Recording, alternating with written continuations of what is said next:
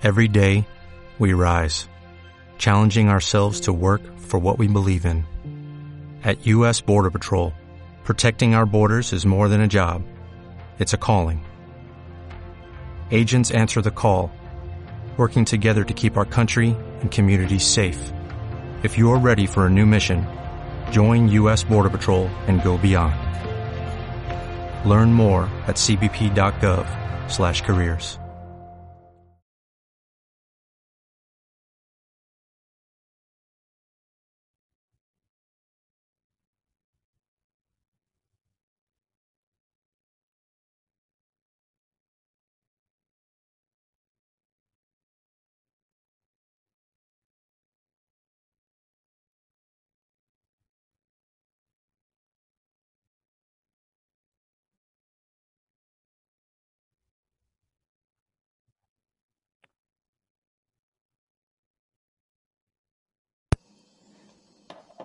Hola, muy buenos días. Gracias por participar hoy en nuestro webinar Kaizen para la vida. Bienvenidas y bienvenidos todos los que están eh, vinculándose a nuestra transmisión de hoy. Este webinar es desarrollado por Sesiones Puedo Ser. Son conducidas por mí, eh, por Rubén Reyes, su anfitrión el día de hoy. Y estas sesiones buscan hacer una divulgación acerca de nuestros eh, de nuestra academia, Puedo Ser, que tiene 16, 16 años de presencia en el mercado de educación. Vamos a hacer estas sesiones los días sábados. Ustedes pueden consultar nuestros podcasts y videos y eventos en la sección de noticias de puedo ser.academy. Recuerden que próximamente eh, llevaremos a cabo el taller Mentalmente Fuerte, el cual tiene una duración de 24 horas y su objetivo es desarrollar en los participantes una mentalidad más fuerte, más asertiva, más segura. Y esto va a durar un mes. Y vamos a estar trabajando nuevas habilidades y vamos a, poder eh, operar a través de nuestra plataforma, ofreciendo tareas, retos, etcétera. Y este nuevo seminario va a tener un precio de introducción de 300 mil pesos y el beneficio es el acompañamiento durante el proceso. Nuestro webinar de hoy es una continuación del tema anterior. Eh, vamos a seguir con la misma metodología, que es hablar brevemente del tema, no extenderme mucho, y luego hacemos un debate con todos los participantes. Luego volveremos a hablar de cómo aplicar el Kaizen para la vida y haremos un debate de cierre y terminaremos esta sesión de hoy.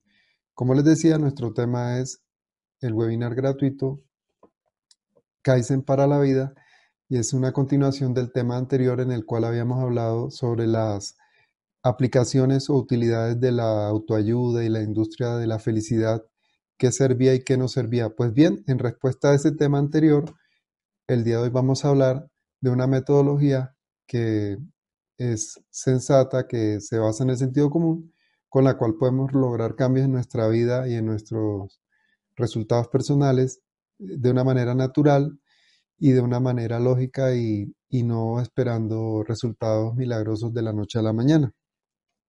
Entonces, me gustaría, primero que todo, eh, las personas que están ingresando, saludaran y, y pueden, pueden prender la cámara y saludar. Bienvenidos.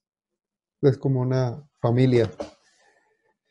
Así que pueden prender la cámara, por favor, y saludar. Buenos días. Buenos días. Gracias, Carolina, mi nombre. Bienvenida. Gracias. Veo a Ana María, veo a Sonia, está también Laura, Laura Guzmán, Jaime, está Andrés Gualí. Bienvenidos todos a nuestra sesión de hoy. Pueden prender su cámara y saludar un momentito. Adelante.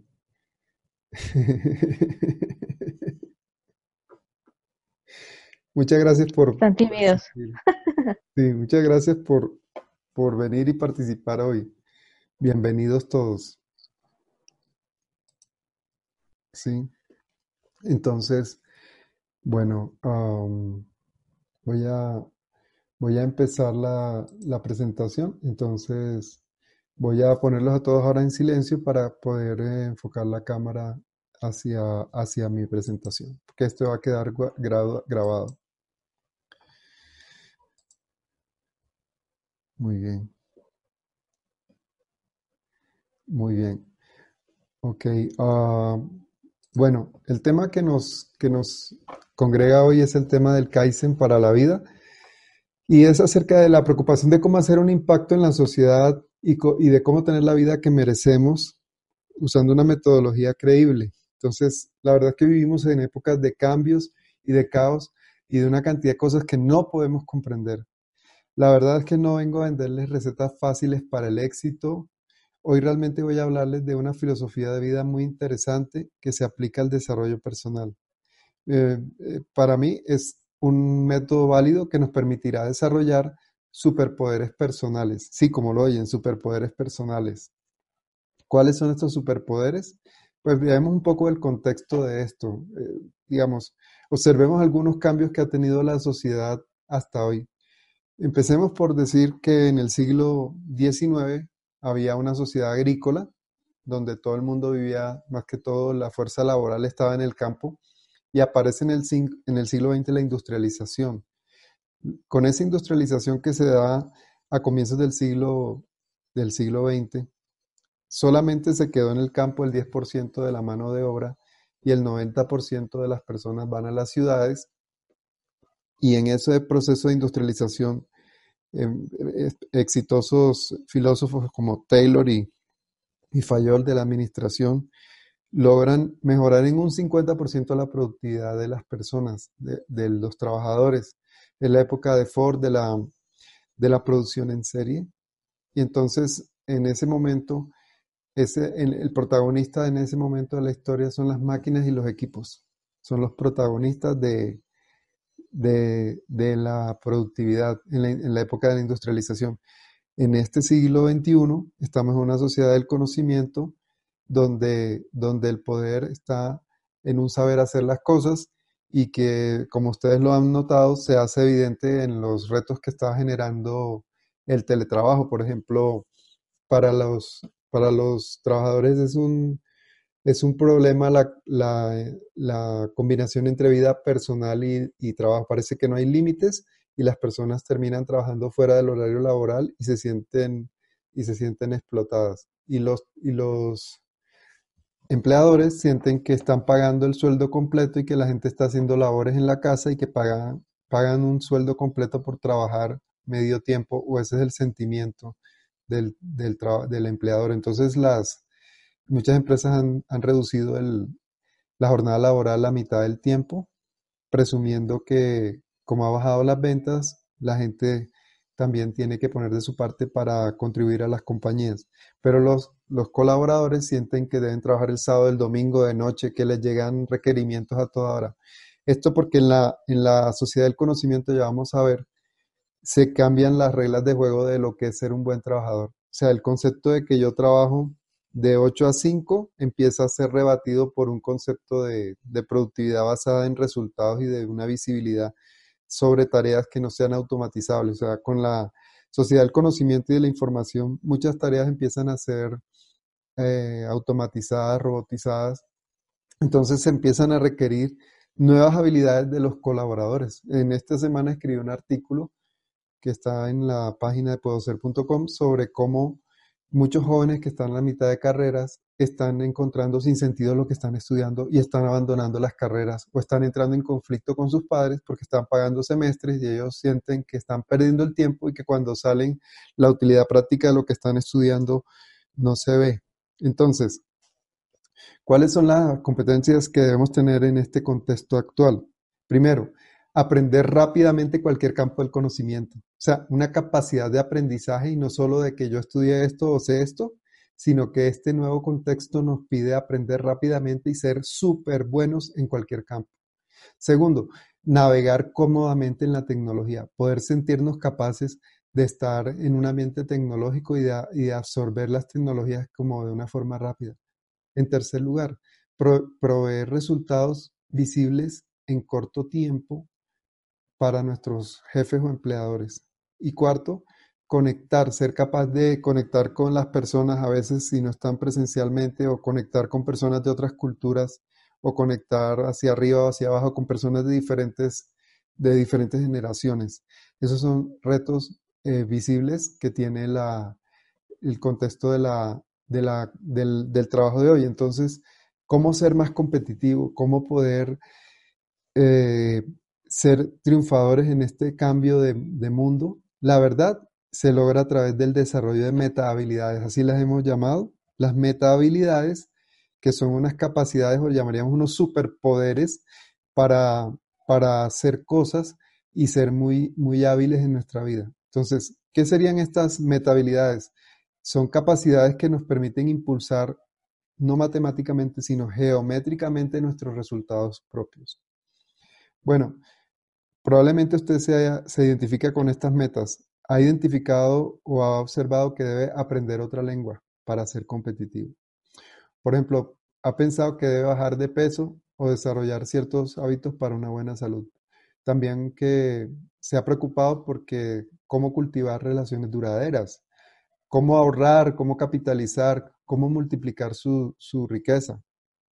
O tal vez se siente estancado en algún punto de, su vida y, siente que no logra avanzar. Entonces, estos son ejemplos de, situaciones que requieren de estas meta habilidades. Y esto se trata de cómo tener la mentalidad, cómo resetear nuestro software propio para manejar estos retos de la, de la vida moderna y cómo convertirnos en el héroe o heroína de nuestra historia con, esos superpoderes. Por eso la imagen de invitación de este evento es, una, una super mujer. Entonces es cómo convertirnos en el héroe eh, o heroína de nuestra historia con esos superpoderes sin traicionar nuestros valores, sin traicionar nuestra esencia. Ese sería nuestro objetivo con, con esta metodología Kaizen. Kaizen para la vida realmente es la aplicación de una filosofía que se utilizó en la transformación manufacturera japonesa. En el siglo pasado ellos tenían problemas de calidad muy grandes y ellos llevaron al señor Deming, que era un norteamericano y aplicaba unos temas estadísticos a la calidad y ellos hicieron una sinergia entre esos, esos métodos estadísticos de la calidad o esas metodologías y las filosofías milenarias que tenían allá en Oriente. Tanto así que compañías como Toyota la filosofía Kaizen forma parte del modelo de, negocio y hablan de una mejora continua, eterna e infinita. El que introdujo el, término de Kaizen para la vida fue el señor Masaaki Imai en 1986, que escribió un libro. Y él, él introduce que el vocablo Kaizen tiene dos componentes, Kai, que significa cambio, y Zen, que significa bondad, la bondad del cambio. Entonces, se habla de mejoramiento continuo como el concepto central del Kaizen y es un mejoramiento cada día, en cada momento, en todo lugar y de pequeñas mejoras incrementales o, como lo define el mismo autor de este concepto, innovaciones drásticas y radicales. El origen para, para la filosofía oriental es la filosofía confucionista, que impulsa, como ustedes saben, la armonía con el medio ambiente, ese equilibrio que va a haber entre el entorno y los valores del individuo. Ese espíritu de cooperación y de mejora que se despliega y se genera y que genera un impacto positivo en la sociedad. Esa es el, la esencia de, de la filosofía Kaizen.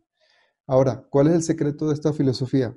Es avanzar un 1% diario como si estuviéramos simulando la aplicación del poder del concepto de interés compuesto de las finanzas. O sea, es supremamente poderoso la capacidad de avanzar un poco, un grado, un centímetro en nuestra mejoría de nuestras habilidades en el contexto de, del, largo plazo. Voy a dar algunos ejemplos. Por ejemplo, em, para aprender un idioma eh, han estudiado que se requiere dominar 5.000 palabras. Entonces, el avanzar día a día en la consecución de vocabulario en una nueva lengua es un ejemplo de cómo se puede lograr este, esta mejora incremental gradual. Eh, aprender instrumentos. Los, las personas para lograr maestría en el piano o en un instrumento deben empezar de los 4, 8 años y trabajar así 8, 14, 12 horas diarias. Pero para un aficionado, ¿cuántas mejoras podría tener si dedicara una hora diaria al instrumento durante a lo largo de toda su vida? Quiero mencionar otro ejemplo, por ejemplo, el de cocinar. Nosotros podemos practicar eh, una receta y hacerle mejoras a esa receta en forma semanal o mensual hasta llegar a lograr que esa receta se mejore cada día. Otra aplicación es el entrenamiento físico. Cómo mejorar nuestras propias marcas de nuestra capacidad de lograr eh, eh, em, hitos en, nuestros, en nuestras habilidades para correr, para alzar pesas, para hacer caminata y mejorar nuestros estándares cada día. En la profesión también se aplicaría a cómo desarrollar habilidades donde se hacen visibles todos nuestros logros. O sea, cómo puedo yo desarrollar algunas competencias que hagan la diferencia frente a los demás en mi campo laboral. Y en las relaciones, yo puedo, ¿cómo puedo yo escuchar lo que me dicen mis, mis pares, mis amigos, mi pareja, mis, mis familiares y cambiar por aquello de la famosa ley del espejo, que los demás son el reflejo de lo que yo debo cambiar. Entonces, ese gran secreto del Kaizen es poder avanzar de una manera imperceptible en un 1% diario para lograr un impacto en el largo plazo monumental. Entonces, si vemos algunos de los principios del Kaizen, los voy a resumir brevemente. Esa es una fuerza ética interna, personal, voluntaria, que nos permite resolver problemas cada día porque esta filosofía se basa en que todas las personas tenemos un deseo natural de mejorarnos a nosotros mismos, está en nuestra naturaleza. Y se basa también en pensar que tenemos unas actividades en el día a día que agregan valor y otras que generan desperdicio. Y que el Kaizen es detectar y eliminar aquello que no nos agrega valor a nuestra vida. por lo tanto, no habrá ningún progreso si continúas haciendo las cosas de la misma manera todo el tiempo.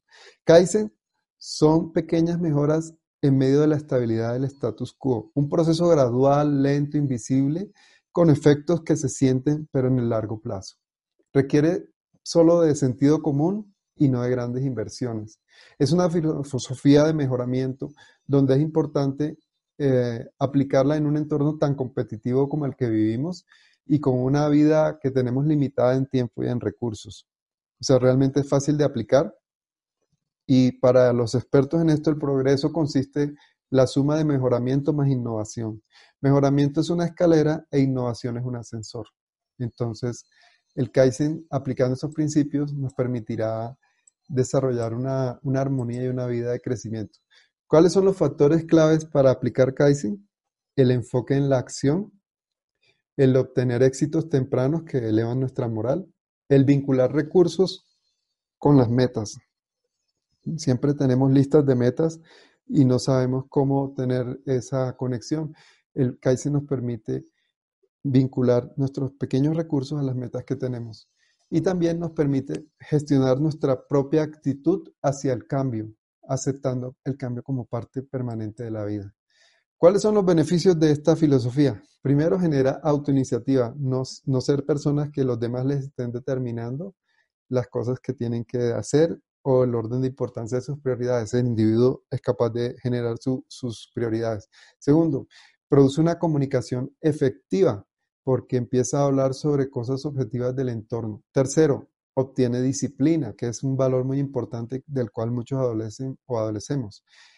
Cuarto, excelencia, porque permite a través de la estandarización constante lograr los mayores niveles de excelencia posible y como hablábamos, el beneficio más importante es el desarrollo de metabilidades, que yo creo que esas metabilidades son las que nos van a permitir a nosotros destacarnos en un mundo muy competitivo y no que nos quedemos retrasados en la gran competencia mundial.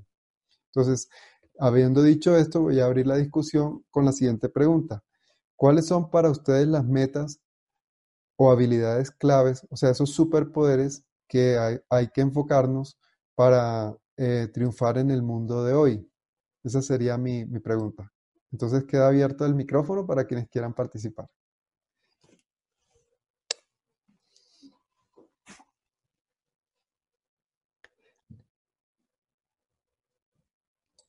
para este mundo de cambio tienen que Puedes empezar de nuevo, por favor, eh, eh, Sonia, porque te tenía con el micrófono apagado. Entonces puedes, por favor, iniciar nuevamente.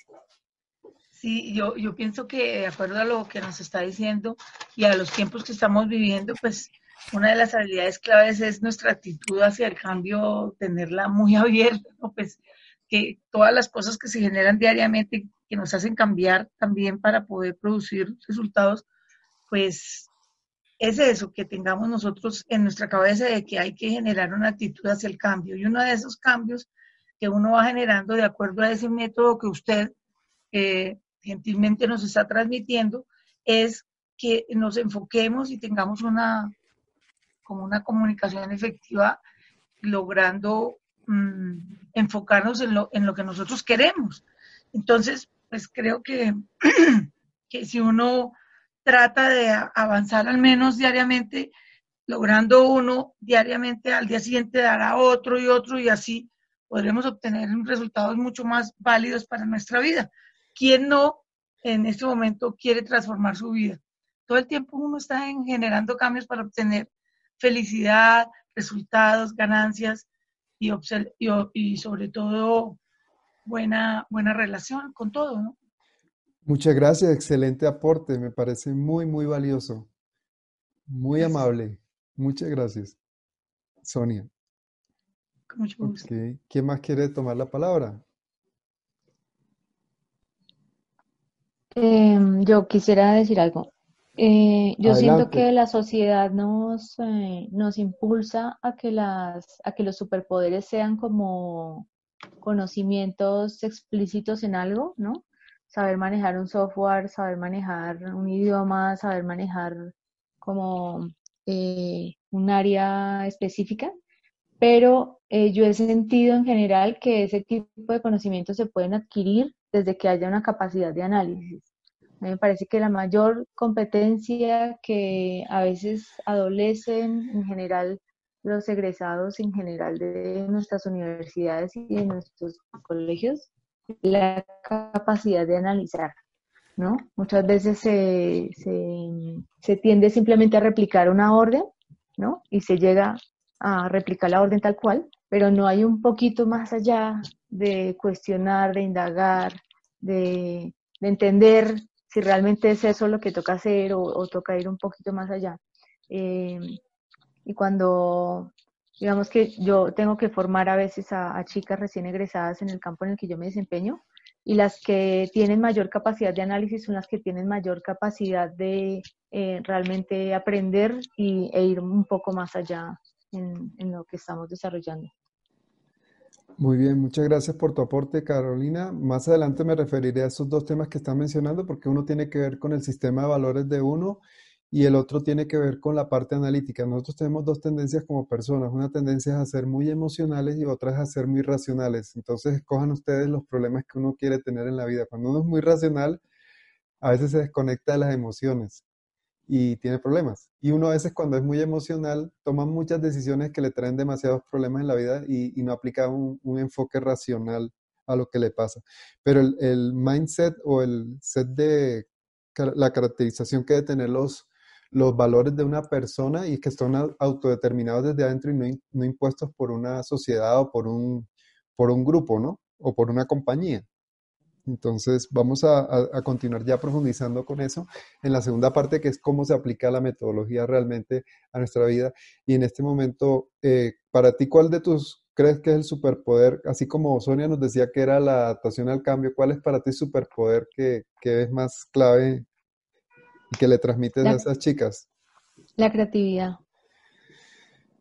Sí, eso dicen. Dicen que, que las máquinas no podrán reemplazar la creatividad humana capacidad de invención, de generación de algo nuevo, de algo novedoso. Casi pocas personas tienen la creo que Creo que ese, ese superpoder, por lo menos en mi caso, me ha permitido adaptarme muy fácilmente a un montón de campos que no pensaba que podía ejercer. Extraordinario. digamos que el, conocimiento se puede como ir adquiriendo poco a poco, pero la capacidad de creatividad sí me ha permitido como ejercer en unos campos bastante diversos. Así es, muy bien, excelente aporte. Muchísimas gracias. ¿Quién más quiere participar? Recuerden que todos son bienvenidos. La idea estamos aquí como en familia y es compartir ideas y participar y saludar un rato. ah, bueno, Lina parece que quiere hablar. Le voy a... ¿No? Porque están en mute. ¿Quiere hablar, Lina? Sí, ya te, ya te doy la palabra. Listo. Ya puedes hablar. Adelante, bienvenidas. Muchas gracias. Lina eh, y Natalia. Eh, de acuerdo a lo que tú dices del superpoder, para mí yo pienso que lo más importante es creer en uno mismo. Cuando uno cree en uno mismo, pues está muy convencido que puede lograr todo lo que se propone. Entonces, para mí ese es mi superpoder, que siempre aplico en mi vida. Wow, extraordinario. el creer en uno mismo. Sí, yo sí puedo. Y ese es como la esencia del concepto de puedo ser. Digamos que el, el, concepto del cual yo me enamoro para construir esta marca y seguir perseverando en ella en el tiempo es la, la confianza que se puede generar creyendo en los sueños y en lo que uno puede lograr, que es lo que uno puede hacer, en lo que uno se puede convertir, en qué ser humano se puede convertir uno y no dejar de crecer, siendo cada día capaz de crecer. Entonces, muy buen aporte, Lina, excelente. Muchísimas gracias. Muy bien. ¿Alguien más quiere la palabra?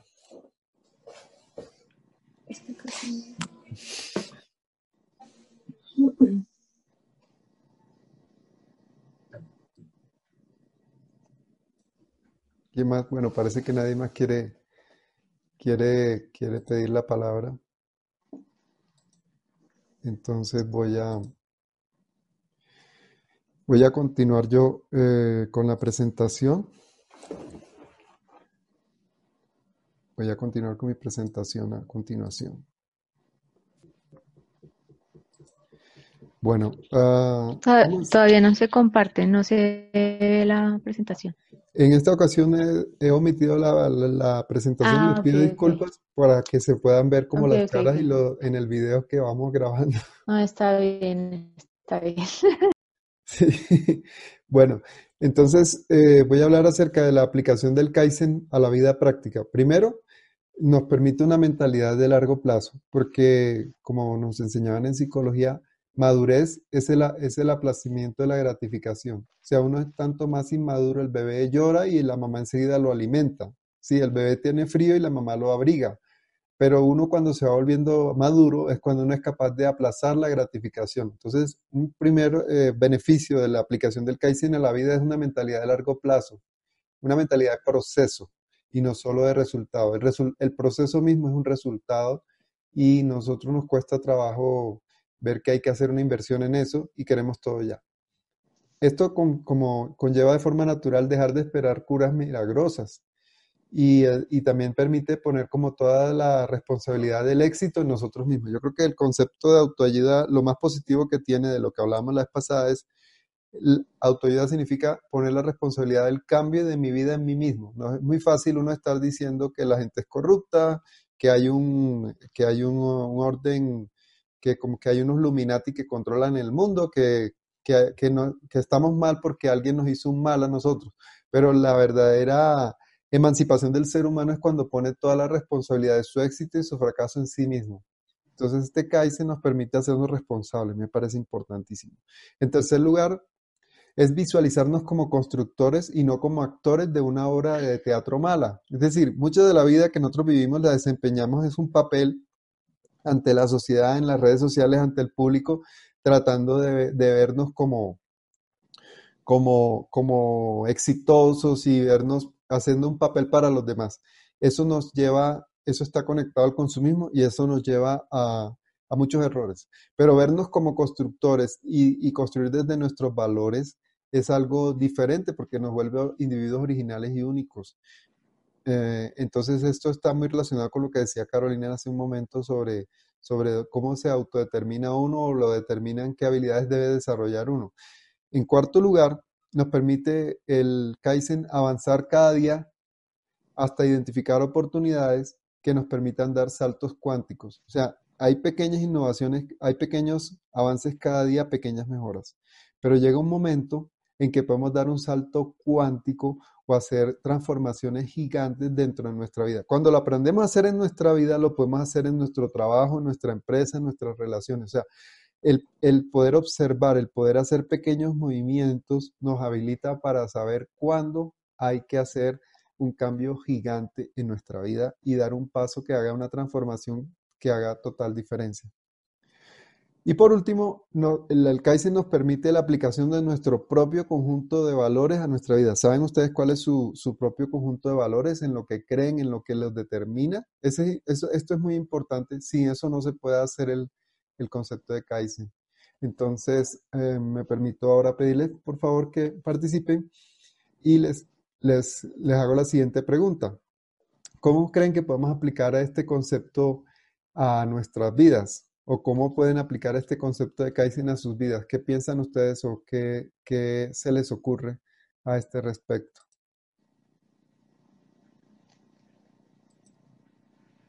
Queda el micrófono abierto. ¿Alguien quiere participar?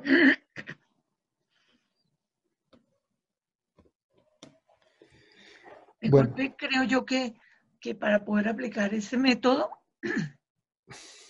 necesariamente tiene que haber disciplina para poder llevar a cabo el proceso y que a largo plazo de, resultados.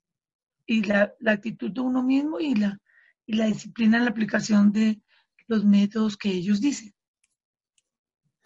Sí, este, me parece muy válido el concepto de la disciplina. Lo que pasa es que se nos asustan las personas. Yo que estoy ayudando a la gente me dice, eh, bueno, tienes que hacer esto todos los días. Ah, no, pero es que yo no tengo disciplina. Entonces se acaba la, la discusión ahí porque hay unas personas que, que, que la disciplina es como, como hablar chino mandarín, les cuesta mucho. Da pena decirlo a veces, es muy latino, pero sí, sí, sí es, es eh, si entendemos la disciplina como la capacidad de hacer un hábito consistentemente en nuestra vida diaria. Ese concepto es importante. Y es, entonces, esto sí aplica. Entonces coloquémoslo, entonces coloquémoslo como tener la disciplina de lograr que esa habilidad se dé diariamente. Ok. Sí, yo creo que uno tiene 24 horas en el día, 8 horas para dormir, 8 horas para trabajar, y que una parte clave sería poder mm, destinar una hora del día para cada cosa de lo que yo quiero hacer. A veces no encontramos en el día el espacio o el tiempo, o a veces no lo hay, para crear ahí una, un momento de de, una rutina que sea favorable para nosotros mismos. Si logramos meter esas cosas pequeñas que hablaba yo del idioma o del peso o de una nueva habilidad en nuestro día a día, podría ser la diferencia. Así puede, eso, eso de la disciplina lo encuentro muy razonable. Yo también pienso, hola Rubén, hola a todos. Hola, ¿qué tal, eh, Ana María? Yo también pienso que mucho antes de eso es, es un tema de conciencia. Es que realmente uno quiera hacer ese reto, independiente de que uno sea juicioso con la disciplina o no, es, es querer. Entonces, hablabas mucho de, la dieta y todo, y, creo que en cuarentena todos andamos como en las mismas, pero yo decía cuando arranqué y estaba viviendo en Medellín, entonces estaba comiendo mucho chicharrón, ¿para qué? Entonces, entonces me pasó que me empecé a subir y yo decía, no, en esta cuarentena me voy a doblar voy a rodar por todas las escaleras. Entonces yo empecé a decir, tengo que hacer algo. Yo tenía las ganas y todo, pero no sabía cómo empezar. Entonces creo que, un método de estos, y, yo trato de buscar un método siempre cuando voy a hacer algún cambio, primero era ser consciente que quería, o sea, que quería hacer una diferencia y algo que tú dijiste es que uno quiera, o sea, que uno tenga esa disposición de decir, no quiero quedarme en este mismo sitio, sino que me quiero mover. Y empecé a caminar.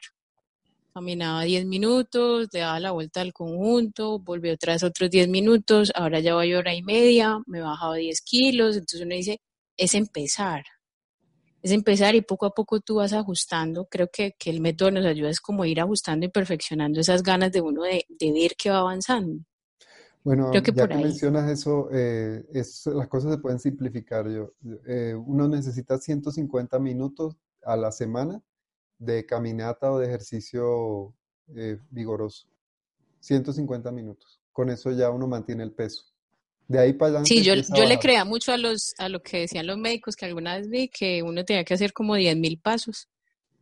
Entonces era como, bueno, mi propuesta es lograr hacer esos 10 mil pasos porque estamos en cuarentena, ¿cómo lo hacemos? Ah, le di vueltas al, comedor, le di vueltas a la sala, pero para que me mostrara el podómetro el cuento de los pasos. Pero mira que ya, pues ya ha pasado tres meses, ya todo, ya puedo caminar, subir colina, puedo hacer un montón de cosas que yo decía, si me hubiera visto hace tres meses, hubiera dicho, no voy a ser capaz, no lo voy a hacer. Entonces, llevarme a esa perspectiva era casi imposible. Yo creo que estos métodos lo que le ayudan a uno es poquito a poquito las cosas van mejorando, las cosas las podemos lograr. Pero si nos metemos esa ansiedad de que ya voy a dar los 10.000 pasos, pues seguramente estaría lesionada eh, y seguiría haciendo. Pues, no sabía que haya esa contabilidad tan estricta, 10.000 pasos es una contabilidad muy brava. Pues del doctor decía, decía que uno debía hacerse 10.000 pasos y, en esa cuarentena, imagínese uno pensando todo, todos los días, pues yo me ponía a pensar, bueno, tengo que lograr eso. Muy bien. Yo creo que me pongo a contar 10.000 pasos y me caigo. imagínate. No, gracias a Dios, pues los celulares te los cuentan. ah, caramba. Ya eso sí, ya, eso es, un buen tip para los que están oyendo la conferencia o, van, a, van a escuchar el podcast que estamos haciendo porque es importante. Cuando ya uno entra a la práctica, me gustó ese aporte Ana María porque es un ejemplo de vida real sobre un tema que a uno le concierne, ¿no? Muchas gracias. Dale. Yo quisiera... Eh, ah, bueno, adelante, Carolina. Tú dices, o sea, la pregunta es cómo podemos aplicar este concepto a la vida. Eh, mejor dicho que, o sea, el, el, puedo aplicarla lo puedo aplicar de diferentes formas, ¿sí?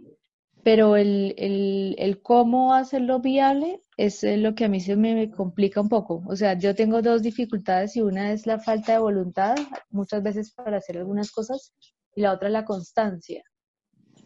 Eh, siempre hay algo, cuando empiezo algo constante, siempre hay algo en la semana o en la rutina o en el día que quebra esa constancia y me cuesta muchísimo volver a retomarlo, ¿no? Y lo otro es esa falta de voluntad. Yo, por ejemplo, soy una persona que hay mucha gente que en la mañana se levanta con toda la energía y todo el ánimo y todas las ganas y, y yo todas las mañanas sufro para despertarme. No logro hacer cosas en la mañana temprano, por ejemplo, por más que quisiera, es como imposible eh, muchas veces como despertarme con energía. ¿Cuáles son tus horas más productivas? La noche. Es que ya hay estudios científicos que dicen que hay personas nocturnas. Yo soy súper nocturna. No como los vampiros, pero sí hay personas que son nocturnas. Mm. Y... A mí me pasa lo mismo. y yo camino de noche. Si me preguntas, yo no camino en la mañana porque no hay capaz, es de noche. Así es más fácil contar los pasos porque uno está mirando dónde va, pisando. Pero me sirve el celular. No hay, no hay paisaje. Pero iba a decir era que, que, parte de los problemas del ser humano es la falta de aceptación. Uno porque tiene que ser como los demás. O sea, si uno es nocturno, sus mejores ideas son de noche, su cerebro se activa de noche. Entonces uno tiene que buscar la manera de encontrar esa, esa sincronía con lo que uno, con lo que uno tiene. Entonces yo voy a decir un aporte psicológico. Yo siento que cuando uno tiene conflictos o tiene una noche muy, muy tensa, uno se levanta tan tenso que correr es una forma de, de, liberar endorfinas y de manejar ese estrés a través del cuerpo y liberar esa energía. Entonces, a algunas personas nos sirve correr al comienzo del día porque como que nos equilibra ese exceso de energía de la noche, esos conflictos, esos sueños, esas pesadillas, nos levanta y corre como un loco por ahí. Pero otras personas hacen deporte a las 7 de la noche como que están acelerados y no se pueden bajar de ese acelere que vienen de la oficina. Entonces van al gimnasio y de 7 a 8 o de 6 a 8 o algo así, botan toda esa energía como para llegar a la, a la casa ya mansitos, tranquilos y todo eso. Entonces cada uno tiene como que encontrar su momento del día de las cosas. Y también pienso que cuando uno no tiene la voluntad, por ejemplo, la voluntad de ser millonario, todo el mundo habla de ser billonario, millonario, todo el mundo quiere eso, pero la verdad realmente es un decir o es una creencia compartida, pero uno no tiene la vocación o la voluntad de ser billonario. O sea, digamos que uno lo dice mucho, pero no, pero no lo tiene. Entonces, por ejemplo, yo recibo en la consulta, a lo largo de estos 15 años de consulta de coaching, recibo muchos futbolistas, adolescentes que van a, quieren ser futbolistas internacionales, pero no quieren entrenar, no quieren no les gusta que los griten, llegan a un equipo y hay un negrito más grande del doble, con todo respeto, pues yo soy negrito también, que llega un señor que es más, dos veces más grande, más fuerte, con la misma edad, y eso los derrota. Dicen, no, yo con ese, que vino a jugar ahí al fútbol, yo no puedo, eh, los toca comer y cambiar la dieta y entonces ya no pueden ser futbolistas, les toca hacer abdominales, yo no hago abdominales, yo no hago flexiones, o sea, muchos jóvenes que yo he visto en mi carrera como coach y psicólogo quieren ser futbolistas profesionales, pero no, no, quieren la miel, pero no quieren como acercarse al panal de las abejas y ponerse el traje para todo eso. Entonces es un problema decir querer, querer algo y realmente uno no lo quiere. De pronto el valor de uno no, más importante no es el dinero. Uno dice, yo quiero el dinero y yo quiero ser billonario. Eso lo dice, pero no es así. Realmente ese no es su valor principal. A veces su valor es servir a los demás. Su valor es eh, la belleza, la estética. Y entonces, como tiene esa, no se conoce, recita valores que había en la familia o en la sociedad, pero que no son propios. Entonces, ese descubrir qué es lo que yo tengo, y casi cuando uno ve una persona genio o una persona que, es súper poderosa, lo era a los 15 años. ¿Sí? O sea, una persona ya es a los 15 años. No es que uno a los 17, 18 va a buscar qué va a hacer en la vida y qué va a estudiar y qué va a hacer. No, uno ya es a los 15 años. Ya uno está definido o indefinido. Entonces, entonces es un problema un problema cuando es un beneficio cuando una persona a los 15 años, no, yo voy a ganarme el premio Nobel, no, yo voy a ser presidente de Colombia a los 15 años. Eso es una ventaja tremenda porque canaliza toda la energía hacia donde va, de esa personita va a desarrollar todo lo que quiere ser, pero no recitando lo que todo el mundo le dice. Y uno liberarse de esas capas de programación mental es muy jodido y, muy, y hay que hacerlo. O sea, liberarse de todo eso de lo que uno debe ser y a lo que uno debe obtener y lo que uno debe lograr. Y yo creo que eso nos debe tener como locos estar en la casa todos y como que no hay supervisión, está cada uno por su cuenta, entonces no estamos acostumbrados a eso y entonces como que no ha pasado tanto tiempo conmigo mismo, eso es complicado y empezar a pensar yo qué quiero y a qué le quiero apegar, cómo lo quiero desarrollar es, es complicado. Entonces mi, mi mensaje, Carolina, es que seguramente porque sé que eres una persona súper poderosa que ha logrado cosas muy importantes. Eh, las cosas que no estás queriendo hacer no es por inconstancia, sino que la motivación no alcanza porque no está dentro, acorde con el set de valores que tú tienes. Cuando esas cosas se alineen con tu set de valores, la energía sale automática y surge natural, como por ejemplo cuando una mujer es madre soltera. ¿Qué se va a poner ella a preguntar un coach, una filosofía, y tiene tres hijos que alimentar, ya que va a hacer ningún análisis psicológico, ni va a ir ningún coach? Se pone a trabajar y ya, Dice, no, yo esto los voy a sacar universitarios. No, no, no hay mucho que... no hay mucho tiempo para el psicólogo ni para el coach, sino simplemente se levanta atrás, no, que el jefe grita, no, porque ella no le importa, ella va por su meta de sacar hijos universitarios, ya punto. No, que el novio se aburrió, que, que se aburra, yo tengo que sacar tres hijos adelante. La motivación está garantizada. Entonces, empresas como, Krebs y Waffles han cogido esas mujeres que son madres cabeza de hogar y los de Wok cogen como personas que son de minorías y les dan la oportunidad de surgir. Y la gente se engancha y se conecta porque tienen, tienen un lugar donde crecer y tienen las metas, las tienen demasiado claras, no hay tanto tiempo. Entonces yo creo, Carolina, que, que eso, pasa, eso nos pasa a nosotros cuando estamos como, por eso es tan interesante el caso del, de los Andes, el del avión que se cayó en los Andes, ¿no? Entonces había que comer carne humana y todo eso. O las, historias de los que suben al Everest. Entonces ya cuando uno está en esas, uno entiende todas esas motivaciones de las personas, pero en un contexto normal uno dice, ay, qué mamera, no me dan ganas, no quiero, no puedo, no, no alcanzo a escribir el libro, es que uno no tiene la motivación. Cuando le preguntan a los escritores, ellos dicen, es que yo, para mí escribir es como respirar, a los escritores, si ellos tienen algo que se les sale, las letras se les salen, tienen que escribir, tienen que decir, tienen que contar, los pintores tienen que pintar, los músicos tienen que, decir las cosas como con, sonidos. Y eso nos pasa, hay, hay que trabajar un poco, entender qué quiero yo y qué está alineado o qué está desalineado con mis valores. Y cuando uno se alinea con sus valores, wow, toda la motivación la encuentra. También pienso que es válido uno a veces levantarse con pereza.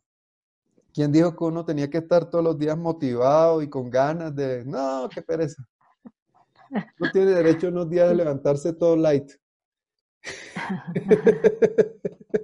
Te absorbieron, te absorbieron. Muy bien, muy interesante. Muchas gracias por el, aporte al debate y eso es lo que enriquece la, la, estos encuentros, que es como podernos conectar sobre los temas del día a día que, que de verdad ya la ciencia psicológica ha encontrado respuestas, la neurociencia, hay cosas chéveres que, están, que se están descubriendo y que podemos aplicar, como lo que les decía de, la, de las personas nocturnas. Hay un porcentaje ya estadísticamente determinado de personas que tienen que trabajar en publicidad y cosas así, tienen que trabajar jornadas de noche y levantarse a mediodía. No estoy hablando de ti, Carolina, pero eso es verdad, eso es válido. Eso está bien. O también está, hay otro, otro tema que han encontrado científicos, se llama personas altamente sensibles. Hay personas que tienen unos rasgos de personalidad que son altamente sensibles. Y esas personas duran por ahí por la vida y se desubican y no entienden qué está pasando y, y es, tienen una sensibilidad superior a la media. Y hay estudios científicos sobre eso. Ni hablar de los, las personas que yo he conocido que, mire, doctor, no sé qué me pasa y tienen bipolaridad y no sabían que son bipolares. Y el día que empiezan a tener un apoyo de un psiquiatra, de una medicación y empiezan a trabajar la bipolaridad, con medicación su vida les cambia. Y hay cosas que son muy científicas que podemos hablar y por eso me gusta cuando en el debate podemos hablar de cosas muy concretas de, las mejoras continuas, ¿no? Esto, esto que les estoy hablando eh, es, está basado en estudios que han hecho sobre personas que han logrado resultados extraordinarios, es que ellos se ponen a aprender cosas. Por ejemplo, el hombre Warren Buffett, el, uno de los que ha sido por momentos el hombre más rico del mundo, Warren Buffett ha tenido, toca el banjo. Eso como, yo toco guitarra, pero el banjo debe ser algo súper difícil de tocar. Yo no sé, pero el tipo se propuso aprender el banjo y el tipo del viejito toca el banjo. O sea, el, tema de cómo él logra las cosas es porque tiene un método. Entonces uno, aprendiendo métodos, cuando uno va al campo y ve un campesino y dice, no, tiene siete fincas y no sé qué, ese, señor tiene un método. Un método, con una empezó y, con una gallina y con una vaca y con un cultivo de, de guanábanas o algo así, o con maíz. Y él empezó y tiene un método. Y ese método es lo que tenemos que aprender en la vida. Las cosas no nos van a llegar así automáticas. No. Y ese trabajo secreto, oculto, por ejemplo, ustedes lo ven en profesiones como la medicina. Para poderse graduar de médico, la gente estudia 10 años y hace especializaciones, subespecializaciones y todo. Entonces uno ve el éxito externo, pero uno no ve las noches de trasnocho, los libros que se tuvieron que aprender. Y así en casi cualquier historia de éxito hay una parte secreta de trabajos y de cosas muy duras que la gente tiene que realizar para llegar a la, al otro lado y eso, y eso nos cautiva y eso hace que muchas personas, por ejemplo, amen el emprendimiento, la historia de cómo me convertí en un ser humano normal, de una persona normal en alguien súper poderoso, que creó una empresa, que logró salir adelante por sí mismo. Esa historia nos seduce mucho a los colombianos. Esa historia de ese héroe, el empresario como un héroe que, que vence el sistema, ¿no? Que él pone sus reglas y él triunfa. Esa es parte de este, de este contexto del, del Kaizen. Pero en, realidad el Kaizen es un gran reto para nosotros los latinoamericanos, porque los latinoamericanos pocos tenemos métodos, no nos gusta planificar, nos gusta vivir del día a día según el sentimiento.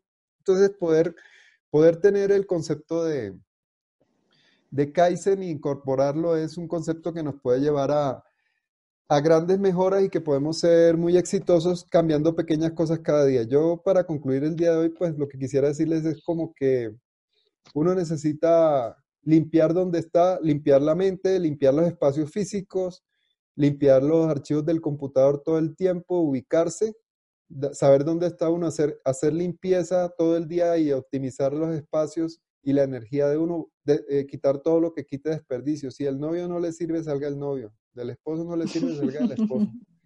Hagan todo eso, hagan limpieza, tengan esa capacidad de, como de, de quitarse lo que sobra, de ordenar, de poquito a poquito, esto está fuera de lugar, lo limpio, lo organizo, ordeno mi vida, qué quiero yo, todos los días un poquito y no desesperarse, no, no pretender hacer el gran cambio y los grandes eh, desarrollos y tener las grandes ideas. A veces poco a poco se puede construir un gran imperio, se puede construir unos grandes hábitos, unas cosas maravillosas. Y, yo tengo una frase en mi perfil de WhatsApp que dice, una libra de, de, acción equivale a una libra de palabras, decía alguien famoso y es súper chévere, o sea, de verdad que sí, o sea, actuar y no hablar, actuar poquito, hacer un avanzar un poquito, Y creo que para mí esto ha sido una lección de la pandemia y con esto de las sesiones que estamos haciendo acá en, esto, en esta familia, puedo ser que son ustedes y soy yo, es no querer hacer algo ya, mejor dicho,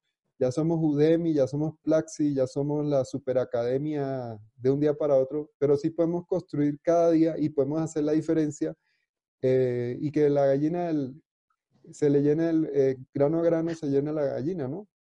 Entonces uno puede, uno puede avanzar y hacer muchas cosas de, de, poco a poco, de paso a paso, ¿no? Entonces, ese es como el mensaje, eh, la filosofía Kaizen está ahí, era una filosofía para los negocios, pero sí es aplicable a la vida, de armonizarnos con todo, de contribuir, de sumar, de darle cada día un poquito más a cada cosa, de avanzar en pequeños cambios, pequeños logros.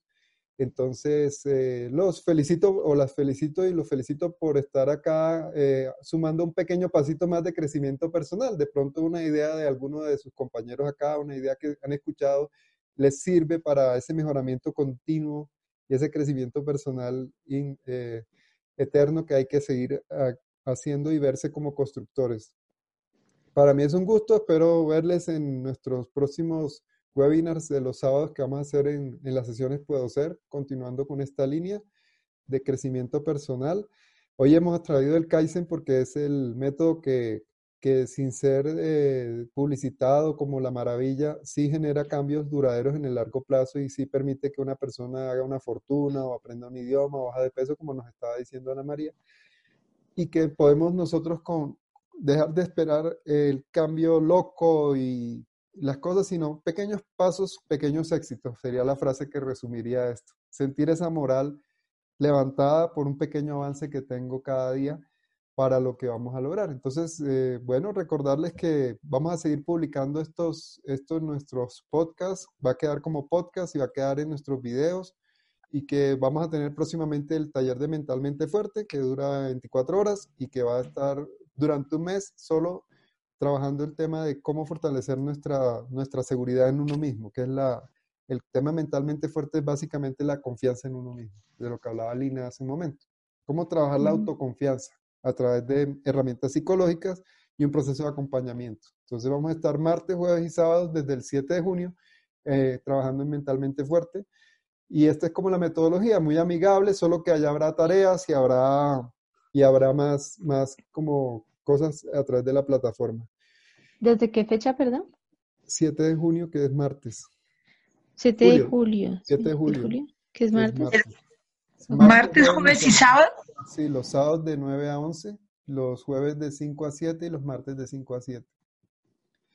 Vamos a estar en ese horario. Otra vez, otra vez. Martes, y jueves, de, 5 a 7. Y los sábados de 9 a 11. Entonces vamos a trabajar ese tema. Está basado en experiencias de, de unos temas que yo he trabajado acá en este chat, que les publiqué una eh, de las cosas que las personas mentalmente fuertes no hacen. Eso tuvo mucha acogida. Les gustó mucho a los que vieron esos mensajes y ya he recopilado bastante información y con los, la experiencia en terapia, en coaching, compartir todo eso de lo que lo hace uno mentalmente fuerte ante las dificultades y los problemas. Creo que es, es un tema importante y relevante en las crisis que estamos viviendo hoy. Entonces espero poderles contribuir de una forma personalizada y entregarlo todo en ese taller. No seremos muchos seguramente, porque en esta época todo el mundo anda como con temas del bolsillo, pero vamos a ser los que estaremos ahí haremos lo mejor. Vamos a darlo. Eh, ¿Qué costo tiene ese, ese seminario y cuántos días son?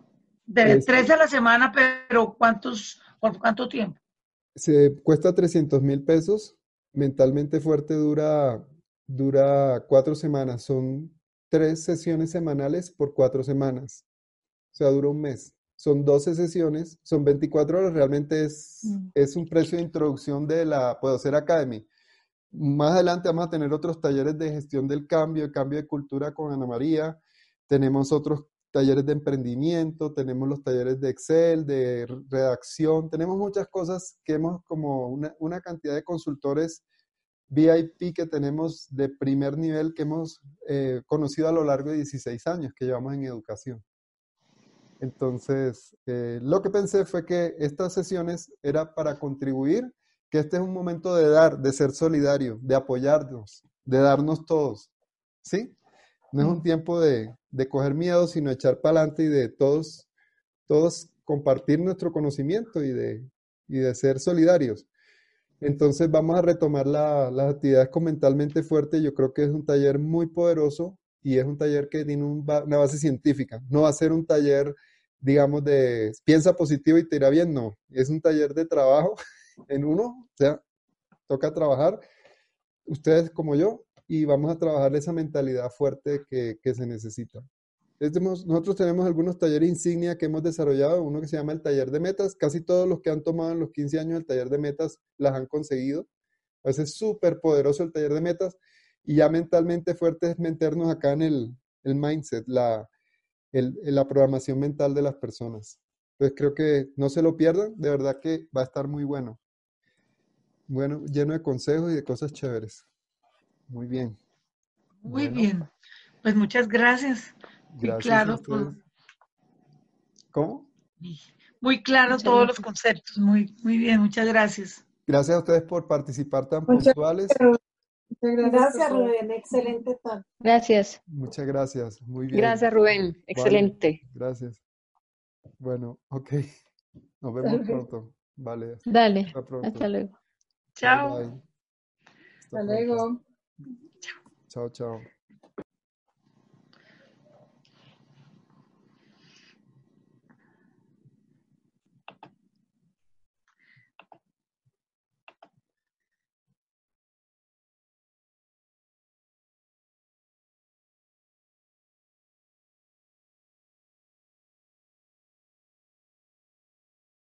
O'Reilly Auto Parts puede ayudarte a encontrar un taller mecánico cerca de ti. Para más información, llama a tu tienda O'Reilly Auto Parts o visita oreillyauto.com.